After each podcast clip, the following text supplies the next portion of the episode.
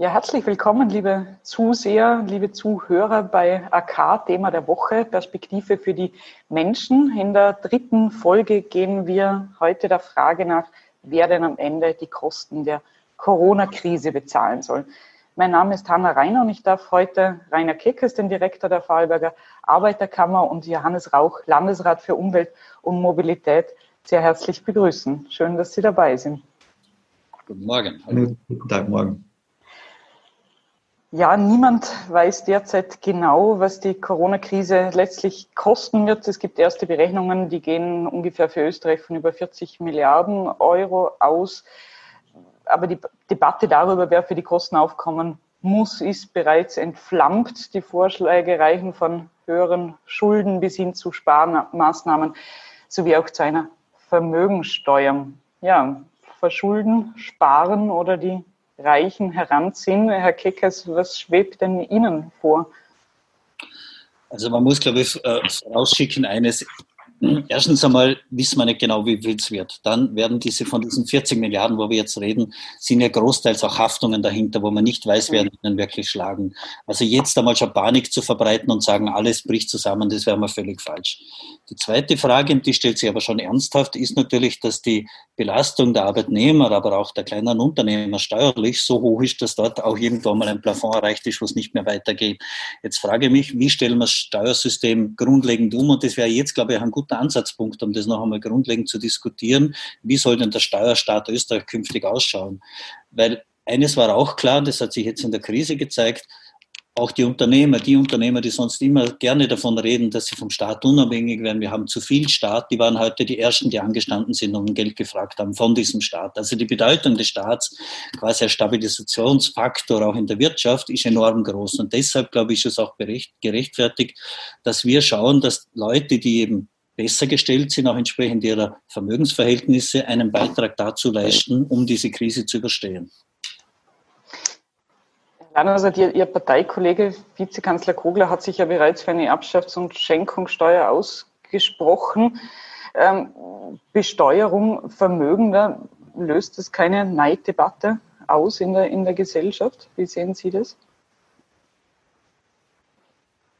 Ja, zunächst möchte ich anknüpfen, äh, wo äh, Rainer Keckheis äh, schon angefangen hat. Ähm, die 37 Milliarden, die jetzt aufgewendet werden, ähm, das klingt auf den ersten Blick wie eine astronomische Summe. Aber jetzt darf ich erinnern an 2008, an die Bankenkrise. Da hat man europaweit Billionen aufgewendet, hat damals auch geglaubt, das schlägt äh, massiv auf die Budgets nieder und in Wahrheit da ist dann sehr vieles über Haftung gelaufen und auch über Rückzahlungen natürlich. Und das wird in diesem Fall auch so sein. Und was klar ist, und da möchte ich auch anknüpfen, es kann nicht sein, dass jetzt über die Bereitstellung von Hilfsmaßnahmen in der Corona-Krise die Steuerreform einfach wieder verschoben und vertagt wird. Das heißt, das hat auch Kogler schon gesagt, die Entlastung der Arbeitnehmerinnen und Arbeitnehmer äh, muss jetzt auch kommen, weil wer soll denn äh, die, die, die Nachfrage, die eingebrochen ist, ankurbeln, wenn nicht die Arbeitnehmerinnen und Arbeitnehmer über die Einkommen, die sie haben, an der Wirtschaften. Und da muss man auch wissen, da sind wir dann bei den Vermögensteuern, es haben sich in den letzten 10, 20 Jahren äh, die Einkommen oder die Steigerung der Einkommen war deutlich niedriger und zwar um ein Vielfaches niedriger wie die Einkünfte aus äh, Kapitaltransfers und, und Vermögen. Da besteht ein Ungleichgewicht und das besteht schon sehr lange. Und die Debatte, wie die Steuergerechtigkeit insgesamt hergestellt werden kann, die ist zu führen und zwar auch in Österreich. Und ein letzter Satz noch äh, vorläufig. Es kann keine alleinige österreichische Lösung sein, das ist ein europäisches Problem. Da sind wir dann bei der äh, auch Solidargemeinschaft in Europa. Und eine der Lehren aus der Bankenkrise 2008 war, dass man dann Gesetze gemacht hat, die die Banken verpflichtet haben, eine höhere Eigenkapitalausstattung vorzuhalten. Mich hat ja gewundert, wie, wie blitzartig manche Unternehmen oder sehr viele Unternehmen in Österreich an den Rand der Liquidität gekommen sind in dieser Krise und sofort darauf angewiesen sind, offensichtlich auf, auf, auf öffentliche Hilfen. Das heißt, da wird man sich auch überlegen müssen, wie kann man Unternehmen fitter machen, dass sie einmal zwei, drei Monate eine Krise auch durchstehen ohne Staatshilfen. Aber es stellt sich immer die Frage, wie gerecht sind denn Vermögenssteuern? Weil es wird immer wieder damit argumentiert, dass Vermögende ja bereits jetzt so die, schon die höchste Steuerlast überhaupt tragen. Aber ja, Entschuldigung, ich wollte jetzt auch nicht hineinpassen, aber diese Feststellung, Hanna, die stimmt so nicht. Oder Frau Reiner, Entschuldigung, Frau Chefredakteurin, äh, die Vermögenden tragen am wenigsten zur Steuer, zur Steuer bei in Österreich. Steueraufkommen wird zu etwa 80 Prozent von den Konsumenten, also von den Arbeitnehmern und von den Pensionisten bestritten, wenn man es auf Österreich anschaut. Wir haben, was die Einkommensverteilung anlangt, dort haben wir eine relativ, auch im internationalen Vergleich, eine relativ gerechte Situation, weil der Staat nämlich sehr stark über Transfereinkommen, untere Einkommen stützt. Aber wir haben eine ganz schlechte Vermögensverteilung. Also da gibt es eine echte Schieflage. Und große Vermögen, das wissen Sie, sind weder im Steuerfall, im Schenkungsfall und so sind sie sowieso steuerfrei und es gibt auch keine Substanz, Substanzbesteuerung von Vermögen. Jetzt glaube ich auch nicht, dass man mit der Vermögensteuer alles regeln kann, aber eine Kombination aus Ökosteuerumstellung, dass man mehr geht, dass man umweltbelastende Faktoren stärker besteuert und dass man Vermögen mit hineinbezieht in die Gesamtsteuerbetrachtung. Ich glaube, da liegen wir, würden wir, wenn wir das tun würden, wären wir erstens einmal in einem europäischen Trend, weil in anderen europäischen Ländern verzichtet man eben nicht auf die Beteiligung der Vermögenden an der Staatsfinanzierung. Bei uns leistet man sich den Luxus. Und wir werden aber auch, was vor allem den Ökosteuerteil anlangt, könnten wir unsere Wirtschaft auch besser aufstellen für den nächsten Aufschwung. Und der wird kommen, ganz sicher. Und wir werden noch einmal, ich glaube, gestern hat irgendjemand im Fernsehen gesagt, nach der ersten, nach der Pandemiekrise, es wird die eine Krise, die, die Klimakrise nicht weggehen. Und wir müssen da eben Steuerungselemente nehmen. Und da wäre die Steuerreform, finde ich, ein ein Teil, wo man in die richtige Richtung gehen könnte. Herr Rauch, Sie haben es ja auch schon kurz angesprochen, Ökosteuern. Also man, man darf jetzt nach Ihrer Ansicht in der jetzigen Situation dieses Thema nicht, nicht unter den Tisch fallen lassen. Das war meine Aussage natürlich auch gestern. Äh, es geht ja die Klimakrise nicht weg, nur weil jetzt eine, eine, eine Pandemie herrscht. Und es wird darauf ankommen, diese wir nennen es ökologisch-soziale Steuerreform zustande zu bringen, die umweltschädliches Verhalten deutlich höher besteuert und umweltfreundliches Verhalten belohnt unter Berücksichtigung der sozialen Aspekte.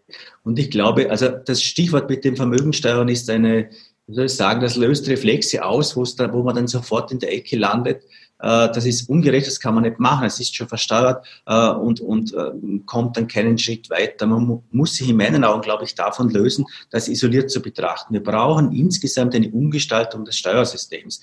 Und jetzt ist in meinen Augen der Zeitpunkt gekommen, weil es kann ohnehin nicht so weitergehen wie vor der Krise, sich daran zu machen, das Steuersystem insgesamt umzugestalten und im Übrigen auch das ewige Versprechen, die Abschaffung der kalten Progression mitzunehmen. Weil so kann es dann nicht sein, dass man jetzt äh, 40 Milliarden grosso modo in äh, die Rettung von Wirtschaftsbetrieben investiert und die Arbeitnehmerinnen und Arbeitnehmer haben überhaupt nichts davon. Noch einmal, die letzten 20 Jahre sind die Zuwächse bei den Einkommen deutlich und dramatisch niedriger ausgefallen wie bei den Vermögen. Das ist eine Schieflage, die hat sich verstärkt und die muss beseitigt werden und zwar durch eine umfassende ökologisch-soziale Steuerreform.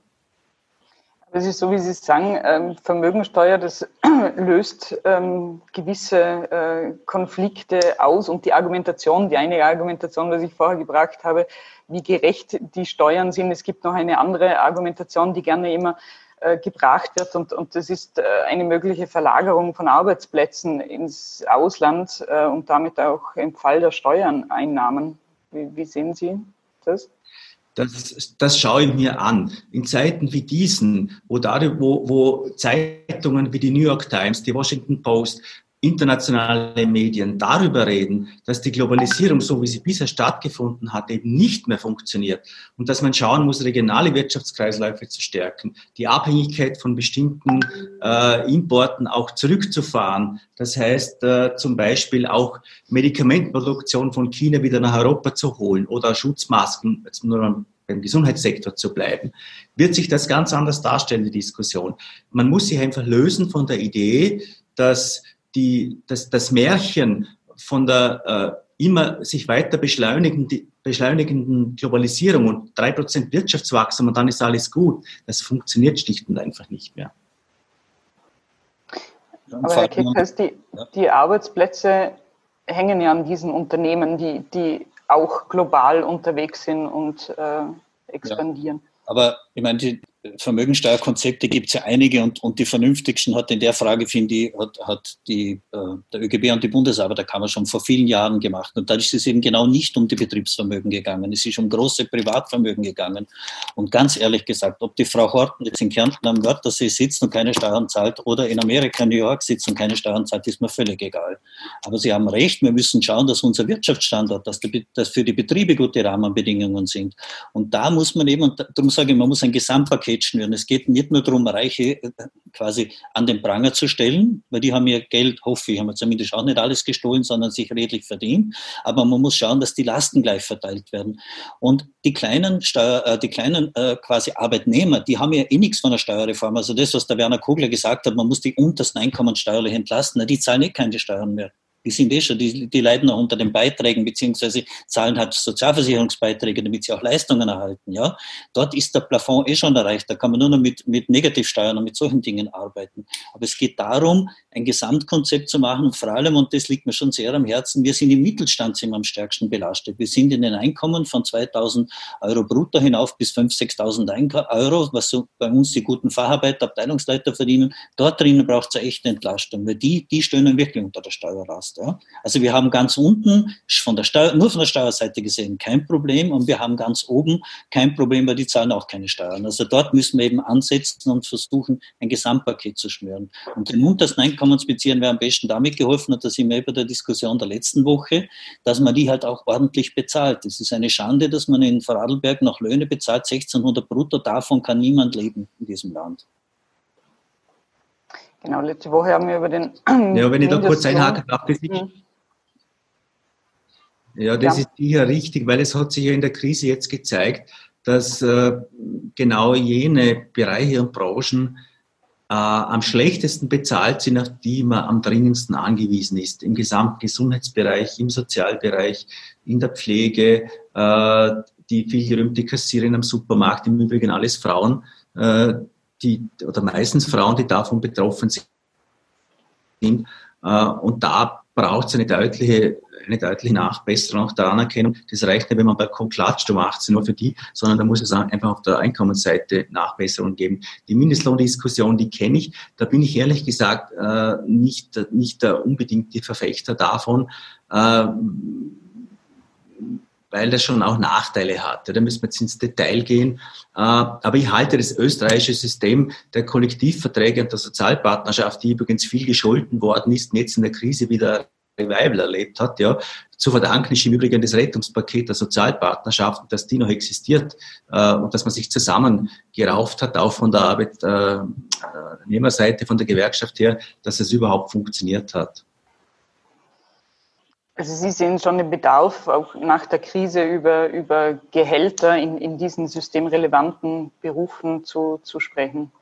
Das sehe ich. Ich glaube, dass man die, es, es werden sich Wertigkeiten verschieben müssen und auch Bewertungen über Einkommen, äh, über Löhne und Gehälter verschieben müssen. Das ist so. Und man kann einfach nicht Menschen äh, an, der, an der untersten äh, Armutsschwelle äh, arbeiten lassen oder von ihnen verlangen, dass sie Vollzeit arbeiten und sie können damit nicht einmal ihre Kosten decken. Und damit sind wir dann natürlich bei weiteren Diskussionen, die an die Politik zu adressieren sind. Wie, wie entwickeln sich die Wohnpreise weiter? Meine vielleicht trügerische Hoffnung ist, dass die Krise vielleicht diese unglaubliche Immobilienblase äh, et, etwas zumindest zum Schrumpfen bringt, die die Preise in die Höhe getrieben hat. Aber auch da gilt, wer, wer unbesteuert äh, jetzt, jetzt reden wir ganz deutlich von Vorarlberg, Grundstücke anhäufen kann in einem Ausmaß, die tatsächlich in einem eng begrenzten Markt wie in Vorarlberg die Preise massiv nach oben treiben, das kann, das kann man nur über massive Besteuerung lösen. Ja, und vor allem, ich möchte da wirklich auch einhaken und anknüpfen. Es sind zum Beispiel, die großen Investoren sind alle ausgenommen von der Grunderwerbsteuer. Jeder kleine Arbeitnehmer, der sich irgendwann nach jahrelangem Sparen ein Grundstück leisten kann, der zahlt Grunderwerbsteuer. Institutionelle äh, Bauträger und so, die zahlen keine, die hat man extra befreit. Meine, das ist eine Privilegierung von von Systemen, von Leuten, die sowieso schon genug haben.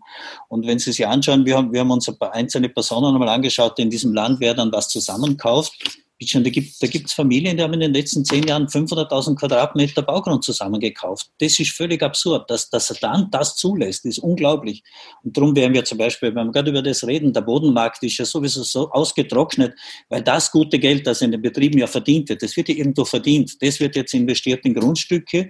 Das wird, das treibt die Lebenshaltungskosten hinauf und die Arbeitnehmer haben kommen immer mehr in, die, in, den Zwang hinein, dass sie mit den Lebenshaltungskosten und den Löhnen nicht mehr zusammenkommen. Weil bei den Löhnen sagt man natürlich, na, wir stehen im internationalen Wettbewerb, wir können nicht mehr zahlen. Aber die Gewinne sind offenbar so fett, dass man trotzdem jedes Jahr Privatpersonen, Unternehmer Millionen investieren können in Baugründe. Und das ist eben schlecht. Da muss man, wenn der Markt nicht funktioniert und wenn er irgendwo versagt hat in den letzten Jahren, dann hat er im Bereich des Wohnungsmarktes, im Bereich des Grundstückmarktes echt versagt. Und da muss man halt auch einmal den Mut aufbringen und sagen, dann greife ich als Staat halt regulierend ein. Aber die Eier haben wir bis jetzt in der Politik noch nicht gehabt. Herr Rauch, Sie sind in der Regierung. Ja, die kann ich ja nur äh, zu 100 Prozent unterstützen. Aber ich habe keine absolute Mehrheit und da bist du auf einen Partner angewiesen, der, der die Dinge auch dann mitträgt. Wir haben ein paar Dinge, glaube ich, schon auch versucht zu korrigieren über das Raumplanungsgesetz, ins Grundverkehrsgesetz. Da wird man jetzt abwarten müssen, welche Wirkung das, da, das sozusagen entwickelt. Ja. Ähm, nochmal, ich glaube, dass nach der Krise eine Neubewertung auch ähm, auf der Arbeitgeberseite stattfinden muss, wie wird, wer entlohnt und welche, welche Bereiche werden wie auch wertgeschätzt und, äh, und, und, und bezahlt. Und das hat natürlich auf der anderen Seite auch was mit Besteuerung zu tun und mit Steuergerechtigkeit zu tun. Und man muss das nochmal sozusagen auf, auf eine Ebene höher heben. Äh, beim Bank, also nach 2008, 2009 haben ja alle geglaubt, das war es jetzt äh, sozusagen mit, mit diesen ganzen spekulativen äh, Gewinnen und mit der Loslösung von, ähm, von finanzmarktgetriebenen Renditeerwartungen äh, und man wird wieder mehr zu, de, zu diesen realwirtschaftlichen äh, Geschichten zurückkommen. Das war ein Trugschluss. Wir, wir sind heute in genau derselben Situation und das wird auch genau gleich befeuert.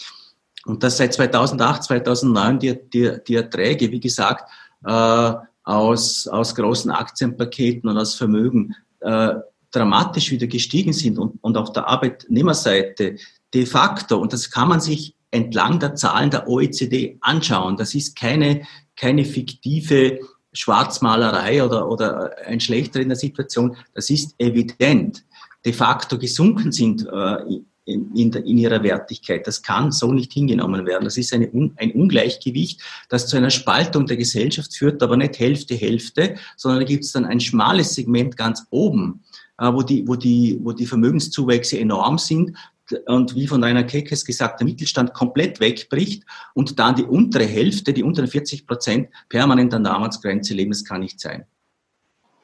Aber gerade diese Themen, die jetzt durch Corona noch stärker ans Licht kommen, Wohnungspreise, Einkommen, ähm, wenn der Landeshauptmann über ein Überdenken des Regierungsprogramms spricht, ähm, wäre das ja auch ein Punkt, ähm, der da mit hineinfließt in ein Überdenken.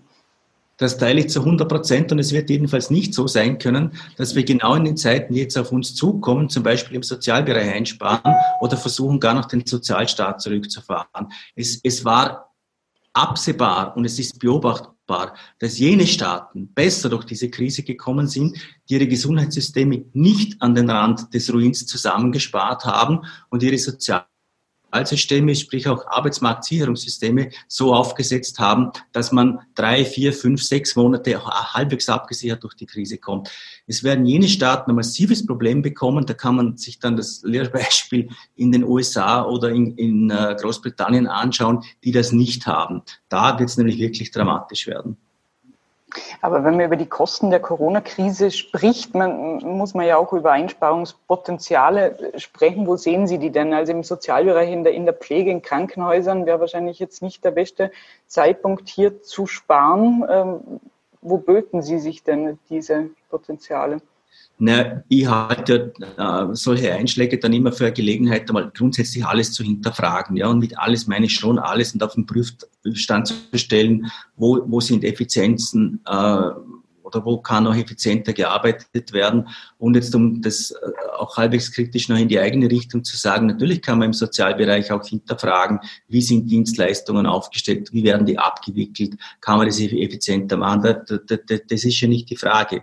Aber gleichzeitig muss natürlich auch hinterfragt werden, wie schaut es mit den Landwirtschaftsförderungen aus, äh, die von der europäischen Ebene sowieso um 20 Prozent zurückgehen und wir jetzt eine Situation haben, dass die Vorarlberger Milchwirtschaft im Prinzip mit dem Rücken zur Wand steht, mit der Intensivierung, wie sie es bisher betrieben haben. Selbe betrifft die Wirtschaftsförderung und, und anderes mehr. Und äh, was sozusagen, oder anders formuliert, wir werden in Bereichen mehr Geld ausgeben müssen, um Beschäftigung zu sichern, um regionale Arbeitsplätze zu sichern. Und das sind dann aber nicht äh, sozusagen Großgeschichten, die importiert werden können, sondern eben wirklich die, die, die heimische Wirtschaft und wir werden in anderen Bereichen einsparen müssen. Und das ist keine triviale Übung. Das sage ich auch dazu. Äh, da wird noch einiges auch an durchaus Kämpfen auszufechten sein. Hm. Herr Keckers, wo sehen Sie die berühmten Einsparungspotenziale? Also Einsparungspotenzial über ein paar einfallen und vor allem, ich würde auch in der Agrarpolitik ansetzen, weil dort zum Teil wird wirklich, da wird Geld an die Großbauern verteilt und der kleine Bauerin bringt es Waldschritt, bekommt eh nichts oder Mund davon. Also, aber nochmal, das sind andere Systeme, da bin ich auch nicht Expertin. Das, man, man muss jedes System wirklich auch kritisch durchforsten. Aber um was es mir geht, ist schon eines. Wir haben wir haben in der Krise eines gelernt. Das Erste, was wir gelernt haben, ist schon mal, dass das, was zum Beispiel die ganzen kleinen Unternehmer, dass die alle und ich meine, da sind wir zwei, drei Wochen nachdem der Shutdown gekommen ist, wo man gar nicht einmal, wo man nicht einmal gedacht hat, dass was passiert, haben die schon gewusst, dass sie alle pleite gehen und dass sie zum Leben Geld brauchen vom Staat. Das heißt, wir brauchen für diese Gruppe von Leuten künftig im Sozialstaat eine Möglichkeit für sich selber auch vorzusorgen. Ja? Jeder Arbeitnehmer zahlt Arbeitslosenversicherungsbeitrag. Da zahlen die Arbeitnehmer pro Jahr etwa sieben Milliarden Euro jedes Jahr für die Arbeitslosenversicherung, für ihre Absicherung, wenn was passiert das sowas ähnliches muss es auch für Unternehmer gehen. Es kann ja nicht sein, wenn so eine Krise kommt, dass er dann sofort, er zahlt nie was ein, aber ist dann sofort da beim Staat und sagt, aber der Staat muss mir jetzt meine Existenz sichern. Das ist richtig und ist auch, und ich stehe dazu zu dieser Maßnahme. Aber wenn wir was lernen wollen daraus, dann müssen wir sagen, der Sozialstaat hat doch seine gewissen Qualitäten und vor allem dann, wenn es kritisch wird und nur dann brauchen wir wirklich, dann sollte er auch da sein. Und da, da sind wir schon dafür, dass man das Sozialstaatssystem auch überdenkt und neue Gruppen mit hineinnimmt, die offenbar das habe ich in der Dramatik gar nicht erlebt, die offenbar in so prekären Situationen sind, dass sie anders nicht überleben könnten. Das kann es ja nicht sein. Also die, die uns immer erklären, der Unternehmer und das unternehmerische Risiko und der trägt das alles. Offenbar gibt es dieses Risiko nicht, beziehungsweise für bestimmte Leute, die können das gar nicht tragen, weil sie einfach keine Reserven haben. Da muss man davor sorgen. Wie man das macht, ist die eine Sache. Aber was die Krise auch gezeigt hat, ist eine große Solidarität. Und ich würde mir schon wünschen, dass diese große Solidarität auch nach der Krise besteht, wenn es darum geht, das aufzuarbeiten, wenn es darum geht, eben das zu finanzieren, das man jetzt versprochen hat. Weil Geld Schulden aufzunehmen und das zu verteilen übers Land und der große Gönner zu sein, das ist die einfachste Übung. Ja? Das schafft jede Regierung. Da brauche ich nicht besonders intelligent sein. Aber nachher eine halbwegs, eine halbwegs faire Lastenverteilung zu machen, das wird jetzt schon eine Kunst sein, wo es darum geht, auch viele Gruppen einzubinden. Und da muss man halt auch das, was man in der Krise an Solidarität gelebt hat, auch nach der Krise solidarisch sein und eben deswegen nicht von vornherein einmal zu sagen, über Vermögensteuern rede ich nicht, weil das ist alles eine linke Idee oder so. Ich meine, die, die Schweizer haben eine hohe Vermögensteuer. Wir haben noch nie gewusst, dass die Schweizer links waren. Nur eine kleine Randbemerkung. Aber dass man sagt, okay, wir schauen uns alle Gruppen an und jeder das, was er was ihm zumutbar ist und was er leisten kann, soll er dazu beitragen. Und das kann auch noch temporär sein. Es braucht von mir aus nicht für immer sein, aber dass wir hier eine saubere Aufarbeitung machen. Weil die Bankenrettung zum Beispiel, die haben allein die Konsumenten und Arbeitnehmer bezahlt. Dort, dort war man sich auch gleich einig. Und dort hat niemand gesagt, na furchtbar, wir verstaatlichen die Banken, was nämlich auch ganz einfach gewesen wäre. Was man vielleicht auch in der jetzigen Krise mitdenken muss, dass der Staat sich halt beteiligt an Unternehmen. Wenn es ihnen schlecht geht, dann steigt er halt ein, beteiligt sich und wenn die Wirtschaft anzieht, dann, dann verkauft er die Anteile wieder. Also da gibt es erfolgreiche Modelle, wo man damit auch ein Geschäft machen hatte können. Man muss ja nicht alles Geld nur zum Fenster hinausschmeißen und sagen, der soll tun, was er will und wenn er Glück hat, geht es ihm dann gut, er streicht die Gewinne ein und der Staat schaut durch die Finger. Also über das muss man alles denken. Und was mir aber auch wichtig wäre, und das klingt jetzt auch klassenkämpferisch, aber das, was andere Länder uns jetzt vormachen, dass sie sagen, die Leute, die Firmen, die Arbeitnehmer sofort hinausschmeißen, die in Steueroasen ihr Geld geparkt haben, die bei uns keine ordentliche Steuerleistung bringen, die bekommen auch keine öffentliche Hilfe. Ich glaube, Dänemark war das, die das per Gesetz gemacht haben. Sowas würde in Österreich auch dringend herkommen. Wenn ich höre, dass ein Möbelriese, ich glaube, weiß nicht mal, welcher das war, mit keinen Vorurteilen, dass der in Zypern versteuert, dann frage ich mich, wieso soll der in Österreich eine Staatshilfe bekommen? Dann soll er in Zypern gehen zum Staat und sagen, der soll ihn finanzieren. Also dort muss man schon genau hinschauen und da geht es um die großen Unternehmen. Das sind nicht der kleine Handwerker, der international aufsteht. Das sind große Betriebe, die das Geld hin und her schieben. Und ein Punkt ist auch ein wichtiger und ein letzter. Und das, das ärgert mich nämlich auch immer, wenn Sie sich anschauen, gerade am Immobilienmarkt, wenn Sie sich anschauen, wem gehören welche Immobilien, ja? Alles, was an Betriebsvermögen da ist an Immobilien, das gehört immer den Privaten das gehört immer jemand Privaten und alles, was am Betriebsding da ist, das ist der Betrieb. Das heißt, die Reserven, die früher eine Firma gehabt hat, die sind all jetzt schon ausgeparkt und wenn die Krise kommt, fährt die, lassen wir die Firma flöten, gehen und die Familie oder die, die Stiftungsnutzer, wer auch immer dahinter steckt, die haben die ihre Vermögen auf der Seite. Das heißt, die verlagern auch das unternehmerische Risiko immerhin zum Staat. Und das ist auch eine schlechte Entwicklung. Man müsste vielleicht in einer Gesamtbetrachtung, wenn es einer Firma dann schlecht geht, vielleicht auch einmal das mit hineinnehmen, ja, was hat man denn aus der Firma wo herausgenommen, und zwar auch betriebsnotwendiges Vermögen. Nicht nur, dass einer sich eine schöne Villa kauft, das soll er haben, er soll er seine Motorjacht haben und sein Flugzeug.